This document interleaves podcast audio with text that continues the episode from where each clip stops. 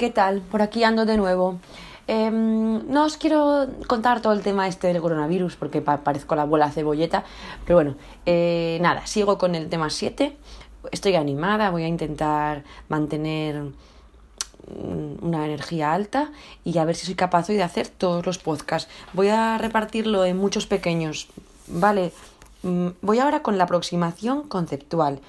Siempre os digo que hay que aprender bien conceptos de memoria porque nos van a venir muy bien en los supuestos y en los temas. Vale, bueno, voy a hablar primero de sociedad. Definición de sociedad es, un conjunto, es el conjunto de personas, pueblos o naciones que conviven bajo normas comunes. También usamos el término sociedad para denominar a una agrupación natural de algunos animales. Por otro lado, definición de hipótesis.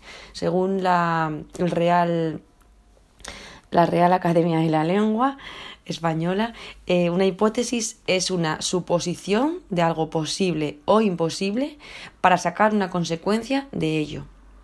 Es importante porque en, ciencias de la naturaleza hablamos mucho de establecer o de, de sacar hipótesis. Y por último, entorno. Significa lo que está alrededor de algo o de alguien. Las personas y las cosas que nos rodean provocan un efecto en nosotros, al igual que todos ejercemos una influencia en nuestro entorno más cercano.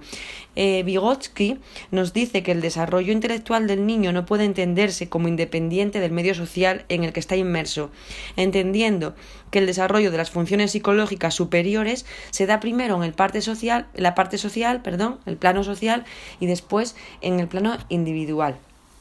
Además de hacer esta aproximación conceptual, hipótesis, em, sociedad y entorno, me gustaría hacer una aproximación legal, ver dónde están colocadas las áreas de, de ciencias de la naturaleza y de ciencias sociales en el currículo.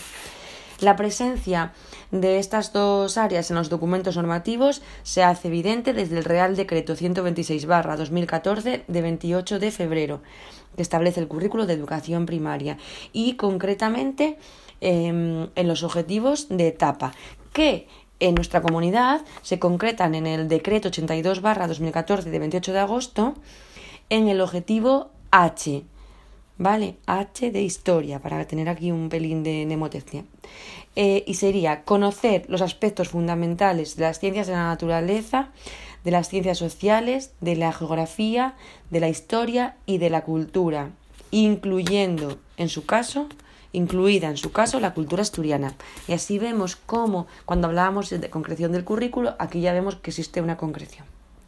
Vale, y con esto lo dejo. Creo que acabo de hacer el podcast más rápido de todos. Y en el siguiente voy a hablar de las propuestas de intervención educativa. ¿Vale? Para estas dos áreas. Os mando un abrazo y muchos ánimos. Chao.